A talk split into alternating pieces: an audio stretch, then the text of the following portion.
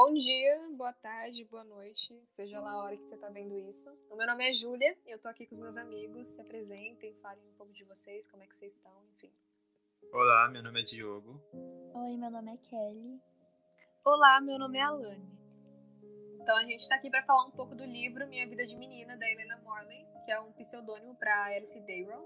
É, o livro ele foi publicado em 1942, e só para deixar um pouco por dentro aqui, ele se trata de um diário ele foi escrito entre 1893 e 95, se eu não me engano.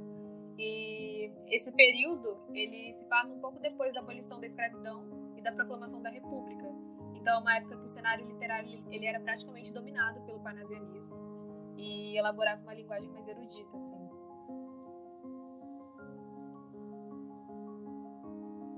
Agora eu vou falar um pouco sobre a escola literária do livro. A escola literária do livro é o parnasianismo e é uma escola literária, um movimento literário essencialmente poético, contemporâneo do realismo e naturalismo. Um estilo da época que se desenvolveu na poesia a partir de 1850, na França, com o objetivo de retomar a cultura clássica. Sua literatura é escrita em soneto. O parnasianismo defendia o princípio da arte pela arte, os poetas dessa escola literária acreditavam que era meta da poesia retratar os problemas sociais e humanos, mas alcançar a, a perfeição. Os principais representantes do par parnasianismo brasileiro foram então, as obras principais de Alberto de Oliveira foram Meridianos em 1884, Versos e Rima em 1895, Poesias em 1900, Céu, Terra e Mar em 1914 e O Culto da Forma na Poesia Brasileira em 1916. Sua preferência dominante é pelo verso alexandrino, de tipo francês, com rimas ricas e pelas formas fixas, em especial o soneto. Quanto ao assunto, caracteriza-se pela objetividade, o universalismo e o esteticismo. Esse último existe uma forma perfeita, formalismo, quanto à construção, a síntese. Como a linguagem na base formal tradicional escrita, que é uma das características do parnasianismo, o livro Minha Vida de Menina é escrito como, uma, um, como um diário intimista. Tem uma escrita bem mais livre e mais simples, com uso de palavras consideradas populares, fazendo com que o leitor tenha mais facilidade maior na leitura. Outra característica bastante presente no livro é uma linguagem mais cômica, devido aos acontecimentos da, com a protagonista, pois ela é sempre divertida e espontânea. É, uma coisa que eu acabei esquecendo de falar, né, é que você até comentou agora, né, sobre se, se tratar de um diário mesmo. Então ela está escrevendo de uma uhum. forma bem mais transparente, ela está falando do que ela está vendo, está escutando. Então é bem limpo, você consegue se colocar no lugar dela.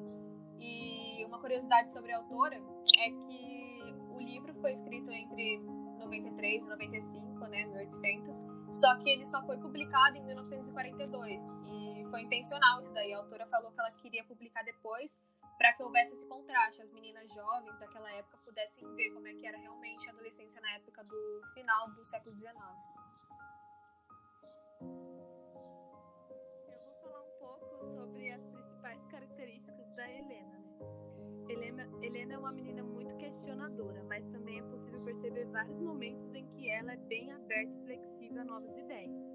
Ela conta como era seu cotidiano doméstico, junto à família e como era um pouco o tempo dedicado aos, aos estudos. Os problemas dela com a escola são reforçados pelas más companhias que tinha, pois estava costumeiramente com meninas que não se esforçavam para estudar. Ela mesma também nos conta que era gulosa perdendo nenhuma oportunidade de comer. Contudo, mesmo comendo de montão, não deixava de ser bem magrinha. Era uma menina de muito, muitas crises de riso, principalmente nos momentos em que deveria manter a seriedade. Ela assim se qualificava. Bom, agora a gente vai falar um pouco sobre o resumo da nossa parte do livro. O nosso grupo ficou responsável entre o período de 2 de setembro de 93 até 30 de dezembro do mesmo ano. Bom, eu fiquei com os capítulos 2 de setembro a 23 de setembro. Após ser levada para Boa Vista, pois estava cuspindo sangue, Cesarina voltou para casa bem mais forte. Cesarina é filha da mãe Tina, mas como sua mãe faleceu, a garota passou a morar com a família de Helena. Cesarina é muito engraçada e trabalhadeira, facilitando para Helena ter mais tempo com os estudos. Tio Geraldo estava doente, então Alexandre, pai de Helena, foi junto para cuidar de seu amigo em Santa Bárbara. Após uma semana, sua mãe foi atrás, pois recebeu uma carta dizendo que seu marido não estava bem do estômago. Então Helena e seus dois irmãos mais velhos ficaram na chácara de sua avó. Helena e sua avó materna eram grudadas, pois não ficava sem ela durante sua estadia, sempre chamando Helena para fazer as coisas juntas e sempre fazendo os gostos da neta. Diferente de sua avó, suas tias sempre pegaram no pé de Helena, devido às preocupações da sua mãe pela neta. Certa vez Helena foi estudar em uma moreira, pois achou um lugar confortável, mas acabou dormindo. E quando acordou já estava à noite. Voltando para casa, todos estavam desesperados, pois pensavam que Helena havia desaparecido. Suas tias estavam xingando pelo desespero, e sua avó feliz por saber que sua neta estava bem. Outro momento, Helena passou mal por comer tanta jabuticaba, então sua avó ofereceu uma categoria de óleo para melhorar a dor mas nada adiantava para Helena tomar o óleo, até que sua avó fez uma promessa de dar um vestido de seu gosto, caso tomasse, e claro, suas tias estavam todas furiosas pelo acordo.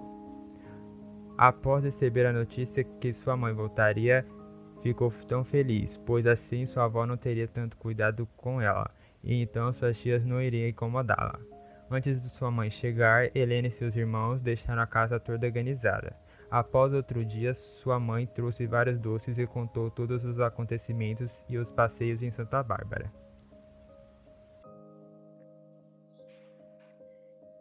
Eu fiquei com o dia 28 de setembro a 31 de outubro. Fui levar para a vovó metade das coisas que mamãe trouxe de Santa Bárbara. Porém, vovó disse que muito obrigada, mas não comia essas coisas, só pediu para deixar o doce de leite. Vovó me pediu para contar como foi lá, e eu contei tudo direitinho.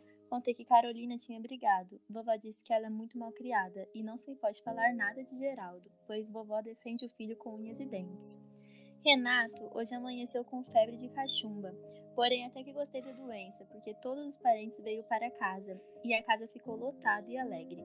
Só não veio tio Geraldo e vovó.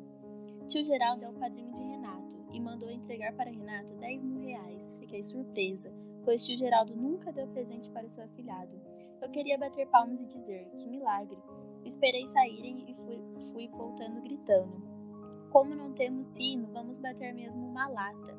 Hoje tem festa no céu. Tio Geraldo lembrou-se de dar um presente a Renato, depois que ele está com 15 anos. Todos nós ganhamos presente dos nossos padrinhos no dia de ano. Renato é o primeiro que ganha. Quem sabe se a sorte dele não vai abrir agora. Dindinha e Iaiá não disseram nada e saíram. Depois disso, fui jantar na chácara, como de costume. Cheguei lá e vovó começou a falar para eu parar de ser linguaruda. Comecei a chorar e fui embora. Mal tinha chegado em casa e veio Reginalda atrás de mim, falando que vovó tinha mandado eu voltar. Voltei e encontrei vovó na porta com o livro na mão. Me entregou o livro e falou para eu ler e aprender que os mais velhos é que corrige os mais moços. Me deu uma pratinha de dois mil reais, doces secos e não sabia onde encontrar mais coisas para me dar, só olhando para ver se eu ainda estava zangada. E eu tomei mais birra ainda de tio Geraldo, pois vovó me defendia para todo mundo e por causa dele ela veio ficar zangada comigo. Mestra Joaquininha mora em uma casa pegada com a nossa pelos fundos. Ela sempre deixa as caixas de banana ficarem amarelinhas para apanhar. As bananeiras dão para o nosso quintal e eu vejo como eles apanham as bananas. Hoje fomos chegando para o almoço e mamãe falou para irmos no quintal ver a arte de Chico, nosso macaco. Chegando lá, tinha um monte de banana no chão. Chico subiu na bananeira, comeu as bananas que ele queria e sacudiu para cair as outras bananas do chão do nosso quintal. Antes mesmo que mamãe devolvesse as bananas para a verdadeira dona da bananeira, comemos um monte e escondemos o resto. A certo dia, há certos dias eu venho da escola tão enjoada de tudo que não tenho ânimo de trabalhar e nem de estudar. Hoje é quarta-feira e é o dia em que eu tenho mais coisas para fazer. Tenho que começar a passar as roupas hoje, para estar tá tudo pronto amanhã. Pensei que trabalhar tanto é bobagem, e então passei a tarde toda sem fazer nada. Como só de escrever eu não tenho preguiça, vou escrever um pouco sobre a era de antigamente. Meu pai pegava os urubus e ficavam pesando eles, pois dizia meu pai que iria fazer uma máquina de voar. Vovó conta a vida dela na lomba. E eu fico com tanta inveja. Se a gente queria escrever, pegava um pato, arrancava uma pena da asa e fazia um bico na ponta. Se precisava de um vestido para andar na roça, já tinha na tulha algodão. Tirava uma porção, descaroçava, passava na cardadeira para abrir e depois fiava no fuso, entre outras milhares de coisas incríveis que faziam antigamente. Agora que eu acabei de escrever, é que estou vendo como eu estava idiota de desejar ser do tempo antigo, só para não passar meus babados a ferro. E por isso que mamãe e minhas tias gastam gostam tanto de trabalhar. Vovó nunca comeu do boi do divino, e mesmo assim vive com a casa cheia, coitada. Fifina tinha ido para a casa de uns primos dela, porque chegou à chácara um hóspede com a mulher. E a Iá mudou-se para o quarto pequeno e aproveitou para dizer a Fifina que não tinha mais cômodo para ela. Todos nós ficamos contentíssimos com a saída de Fifina. Ela foi passar um dia com a tia Aurélia. E de noite aconteceu a mesma coisa aqui na chácara. Caiu uma chuva e ela teve de dormir lá. Tia Aurélia tratou muito bem Fifina e Fifina gostou e foi ficando. Nas outras casas da família podia-se achar isso normal, mas na casa de tio Couraldo, não, que não é nenhum bobo como os outros. Fifina ficava só jogando paciência na sala, enquanto tia Aurélia ficava trabalhando sem parar e os meninos estudavam. Hoje, tia Aurélia veio com Fifina para a chácara. Depois de jantar, ficamos os meninos na grama e os grandes na sala. Às nove horas, tia Aurélia se levantou, meio gaga e trêmula, da traição que ia fazer. Despediu-se de todos e foi saindo apressada, arrastando os meninos. Fifira ficou de novo para a vovó. Que desgraça! Fiquei admirada de seu Sebastião hoje não ter lido alto o que escrevi ontem, e sei que as colegas iam rir tanto como no dia que ele perguntou o sexo da boneca e eu gritei: boneca fêmea, boneca macho. Hoje ele devolveu a carta com um grande letreiro em tinta vermelha: Asiago. Se ele estivesse com vontade de brincar, não deixaria escapar. Talvez tenha tido pena ou já tenha percebido que não tenho dicionário ou só escrevo o que ouço dos outros ou coisas que vêm na minha cabeça. Eu sei bem que todos esses erros eu faço por falta de atenção. Hoje tia Carlota fez anos e jantamos na chácara. Ninguém na minha família bebe vinho azedo, mesmo na mesa, só vinho do Porto, que vovó manda buscar no Rio de Janeiro, de garra engarrafam-se nas vésperas de Natal e fica para o ano inteiro. Todos nós gostamos de vinho do Porto, que é um é que é de outro mundo de tão gostoso. Mas hoje tio Joãozinho estava na cidade e achou que vinho do Porto não era para a mesa, mas para se tornar fora da comida. Então vovó mandou comprar do vinho que é feito na cidade mesmo. Chegando à mesa, ai, Henriqueta foi a primeira que encheu o copo e tomou um golão. Parou um instante, fez uma careta e disse que era ruim como cobra, azedo como limão. E todos na mesa caímos em uma gargalhada. E mesmo o vinho sendo ruim, todos beberam, menos vovó que não quis nem experimentar. Hoje acaba o mês do Rosário e é o único mês que vovó não chama para rezar no oratório dela. Ela tem que rezar o terço só com Reginalda, pois todos vamos para a igreja. Eu gosto mais de rezar na igreja do que na chácara com vovó. Se vovó soubesse que a gente não acha rezar a coisa mais legal da vida, ela ficaria aborrecida comigo. Eu só gosto de rezar quando estou triste ou na hora que está trovejando. As únicas coisas que não sou capaz de fazer são deixar de ouvir as missas de domingo e de rezar os terços simples em casa, quando não rezo na chácara. Eu fiquei com a parte de 1 de novembro a 20 de novembro. Hoje fui para a escola e deixei Luizinha, pois ela está doente. Uma das coisas de que eu não gosto é ir à escola sozinha. Luizinha é muito teimosa, ela me obedece muito, mas é muito gulosa e come as coisas que fazem mal a ela. Já tinha tido na Boa Vista uma cólica de goiaba, que mamãe só conseguiu melhorar com rezas e promessas, e mesmo assim não se corrigiu. Ontem ela vendeu uma dúzia de ovos e fomos para a escola. Na volta para o almoço, passando pela casa de Xixi Bombom, avistamos uma goiabeira branca. Aqui em casa, mamãe não consegue dar purgante a ninguém sem ser a Ritinha. Hoje cedo ela veio dar o purgante e Luizinha pôs uma quantidade de caroços de goiaba que mamãe ficou pasma. Eu comi as minhas todas e não me fizeram mal, porque não foi de uma vez como ela e não engoliu os caroços. Felizmente ela já está boa e sexta-feira podemos ir junto à escola. Mas mesmo assim eu acho que essa segunda lição não vai adiantar a Luizinha. Ritinha veio cedo saber se Luizinha não tinha tido mais nada de noite. Ela está sempre pronta para dar a gente remédio, principalmente se é ruim de tomar. Ritinha é uma velha corcunda que cheira azedo e não tem um dente na boca, e a cara dela parece um maracujá esquecido na gaveta. Fala que a gente fala com a gente de um jeito que nós, quando éramos menores, tínhamos medo dela. Agora eu estou mais esperta e não lhe obedeço como antigamente. Mas quando eu era pequena e até entrar na escola normal, ela foi o meu algoz. Não me deixava brincar com as meninas da vizinhança. E se eu passava pela porta de vestido curto, como as outras meninas, ela me fazia voltar e vestir outro comprido. Eu me lembro que minhas primas perguntavam porque eu lhe obedecia. Assim, de uma vez eu respondi: obedeço porque eu tenho medo que ela furte nossas galinhas. Me lembro de um dia de ter entrado em casa furiosa porque Ritinha me mandou trocar de vestido e mamãe trocou e disse: Para de contrariá-la, minha filha. É porque ela gosta de vocês. Eu ficava com raiva de Ritinha, mas mamãe dizia: Eu gosto muito dela olhar vocês para mim, porque eu não posso ficar aqui na janela tomando conta. Além disso, ela é enérgica e eu não sou. Na cavalhada, só os homens têm relógio, pois quem mora no meio da cidade nem sente falta porque quase todas as igrejas têm relógio na torre. Mas quando meu pai não está em casa, é até engraçado o engano de horas conosco. Durante o dia, não, precisava, não precisamos para o almoço e jantar.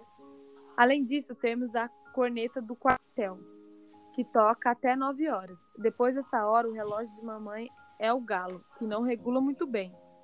Canto de galo nunca dá certo e ninguém se convence se o galo conta às 9 horas. Dizem que é moça que está fugindo de casa para casar. Antigamente eu acreditava na hora do galo porque na Boa Vista a gente pergunta a hora a um menino e ele olha para o sol e diz: E quando a gente vai ver no relógio dá certo. Por isso eu pensava que o sol marcava a hora durante o dia e o galo durante a noite. No domingo, mamãe nos acorda um pouco antes das quatro horas para a missa da madrugada. Hoje, quando mamãe nos chamou, eu morta de sono lhe disse: É impossível que já seja perto de quatro horas, mamãe. Na rua é que eu sempre vejo se é cedo ou tarde. Fui olhando a lua e as estrelas e dizendo: Mamãe, a senhora vai ver se o galo acertou a hora dessa vez. A única coisa que meu pai não faz para satisfazer mamãe é confessar. Ele só faz o que mamãe deseja. Vai com ela à igreja, à missa e tudo. Mamãe não quer que ele coma carne sexta-feira. Ele não come. Mas confessar, não. Eu mesma não entendo por quê. Se meu pai furtasse alguma coisa dos outros, eu ainda podia pensar que ele tinha vergonha de contar ao padre. Mas nunca vi meu pai fazer um, um pecadinho que seja. Todo ano, mamãe paleja com ele para se confessar. Na quaresma, então, é um martírio. Eu tenho até pena de mamãe e meu pai sempre diz: vocês confessam tanto, comurgam tanto, rezam tanto que há de chegar um pouco para mim também. Eu não penso como mamãe, não falo nada porque em negócio de religião ela não admite discussão. Não posso ter esse medo que mamãe tem porque eu penso comigo: se meu pai for para o inferno, para onde irão meus tios e todos os homens da Diamantina, a não ser seu Jucas Neves. Eu sei que Deus é justo, já sofri muito quando pequena por causa de vovô, e não quero agora sofrer também por causa de meu pai.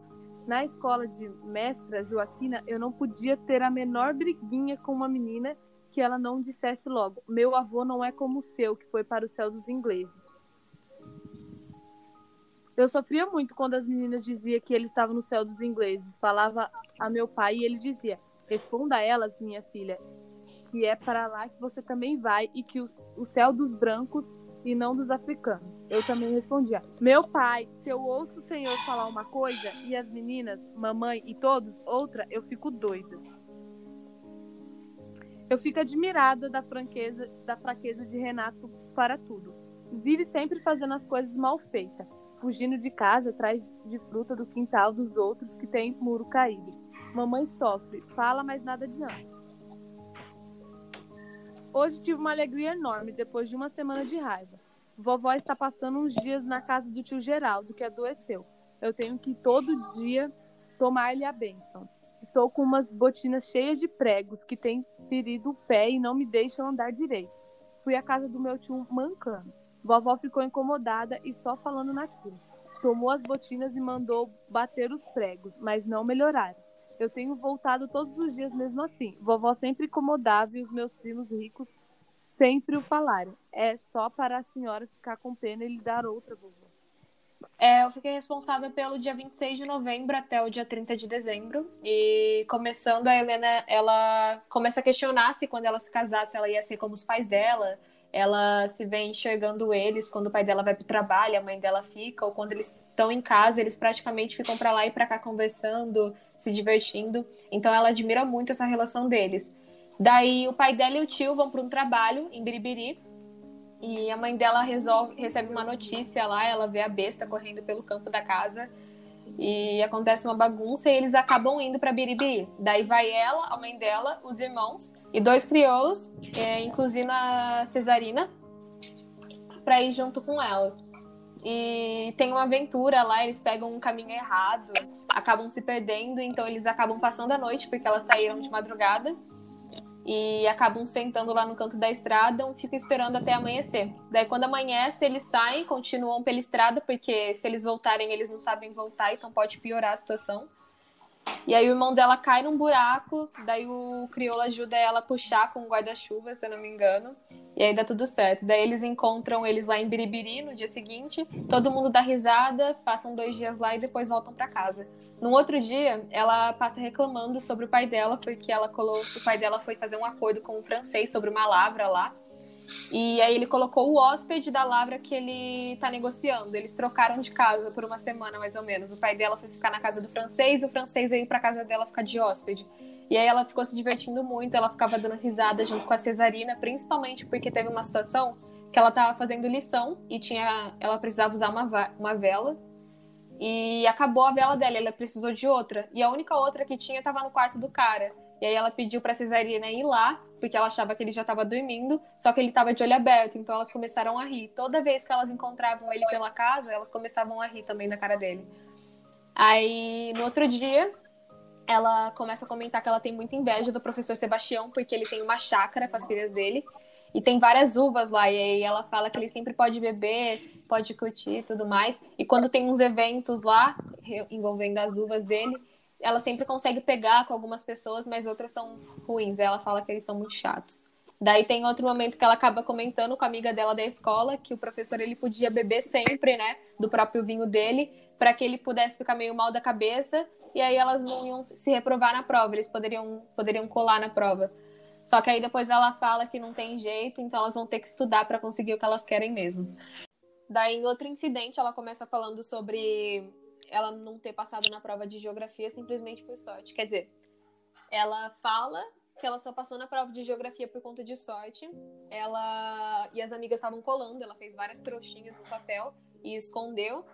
E ela abria, começava a responder e ia lendo para os amigos dela em volta. Um dos examinadores, o professor, ele estava se divertindo com a situação, foi até ela e perguntou para ela levantar, né, e continuar. Ela falou: "Por favor, continue então". Daí ela pegou e falou que não podia, porque ela estava afogada no Rio Amazonas, que era o tema da prova. Aí todo mundo começou a rir, o professor também se divertiu. E depois ela começou a falar sobre o Rio Amazonas. Ela sabia do conteúdo, mas ela estava colando. Então o professor perguntou para ela o porquê dela estava colando, sendo que ela podia muito bem estudar. Ela disse que era porque ela tinha se acostumado com o método e ficou assim, gostou. Daí, logo em seguida, o pai dela voltou para casa, a mãe dela já saiu fofocando sobre o que tinha acontecido em relação à vela, o francês, o francês já tinha ido embora também. E o pai dela começou a falar que as filhas dele não tinham jeito e soltou uma expressão. Ele falou: muito riso é sinal de pouco siso, que é uma referência em relação ao dente, né? Que o pessoal fala que é o dente do juízo. Péssima semana desse ano, minha cara ficou enorme. E em seguida, no outro capítulo, já tá em dezembro aqui, a, ela fala que a avó dela fica muito impressionada quando ela lê para ela, porque ela lê o diário só pra avó dela. Os outros não têm interesse, então ela não lê. E ela acaba comentando que a avó dela dá muita bola pro que ela lê, porque ela tá lendo para ela, né? Pelo fato dela escrever, porque a avó dela não sabe. Mas quando ela fala, ela simplesmente não dá. Então ela enxerga a leitura, a forma de saber escrever como algo incrível, assim. E ela acaba comentando também de uma lembrança de quando ela estava de férias em Boa Vista. Ela fala sobre o tal do seu Joaquim, que ele tem a melhor casa lá do lugar. E disse que uma vez ela ficou indignada, porque ela estava passando na rua, na frente da casa com o pai dela. E o pai dela perguntou o que, que o cara estava fazendo. Ela falou: Nossa, eu fiquei até sem jeito. Eu achei que ela ia falar alguma besteira, não sei. Mas ela disse que era só porque ele disse que ele estava lidando com um demônio de São Sebastião que estava dando um trabalho dos diabos. A família dela era religiosa, mas o cara só estava cortando madeira com machado. Daí, depois ela tá numa mesa de jantar com todo mundo e o pai dela estava reclamando de novo sobre a situação da família. É, e ela fala que o pai dela sempre disse, sempre fica batendo na tecla falando do porquê que eles são pobres, né? É, a família dela inteira trabalha com mineração, né? Se passa na cidade de Diamantina, em Minas Gerais durante o coronelismo. E o pai dela fala que teve um acordo, né? Eles estavam tentando dividir um terreno, alguma coisa, algum negócio lá com os irmãos dele. E toda a família dela é rica, eles são os únicos que são pobres, assim.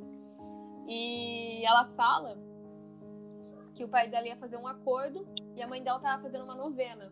E bem no dia que acabou a novena da mãe dela, para Santo Antônio, chegou um cara batendo na porta falando: Não, fala pro seu marido não fazer esse acordo que vai dar ruim, vai dar problema. E ela achou que era um sinal de Deus, um sinal divino, foi lá e falou pro cara não fazer. E aí deu merda, o tio dele ficou rico com aquilo. O pai dele até pegou, o pai dela até pegou algumas coisas assim, mas não deu tanto dinheiro, fez a fortuna dele ali. E por último, o último dia foi dia 30 de dezembro. Ela conta que ela tava com um joelho ralado, tava de castigo dentro de casa, que era o castigo dela não sair porque ela estava tentando montar num cavalo. Daí o irmão dela, antes dela subir direito, o Renato, pegou, cutucou o cavalo, o cavalo assustou e ela voou assim no ar, caiu no, nas pedras, salou todo o joelho e se ferrou. E aí ela disse que nunca mais ia subir em cima daquele cavalo, ficou com trauma. E a mãe dela falou assim: "Ah, isso é para você aprender", né? Ela fez uma, um comentário assim adequado para a época, né, que era um pouco machista, falando: "Ai, você quer se tratar como um menino homem, quer agir dessa forma?" E aí ela conta que ela sente inveja dos irmãos dela, porque eles podem sair, se divertir, fazer tudo o que ela sempre quis. E aí acaba o meu resumo. Outra curiosidade é que o livro Minha Vida de Menina foi considerado uma das melhores obras literárias do Brasil no século XIX. E em 2004, a sua obra, esse diário, foi uma adaptação cinematográfica. Se eu não me engano, foi até comparado com Carlos Drummond de Andrade, não foi? Sim. Então, mas para concluir, assim, né, o livro ele foi bem importante, né? É um período da história brasileira, tanto com a abolição da escravidão, né, com a Lei Áurea, 1888, é, a proclamação da República, tinha acabado de ser instaurado, então, através do cotidiano dela, de uma forma cômica, é bem natural, a gente se sente bem próxima da personagem, a gente pode perceber a permanência da situação dos negros na condição do escravo, mesmo após a abolição, o coronelismo, a crise econômica que estava acontecendo na região, né, principalmente com os mineradores, se trata em Diamantina, Minas Gerais, que por conta da extração de diamantes, né, que estava bem escassa. A gente está fazendo esse trabalho para a professora Elisângela, do Colégio Alternativo. Somos do terceiro ano do ensino médio. Agradeço a todos que estão nos ouvindo nesse exato momento, sei lá que momento está, mas agradeço. Obrigada pela paciência. E até mais. Tchau, beijos. Tchauzinhos.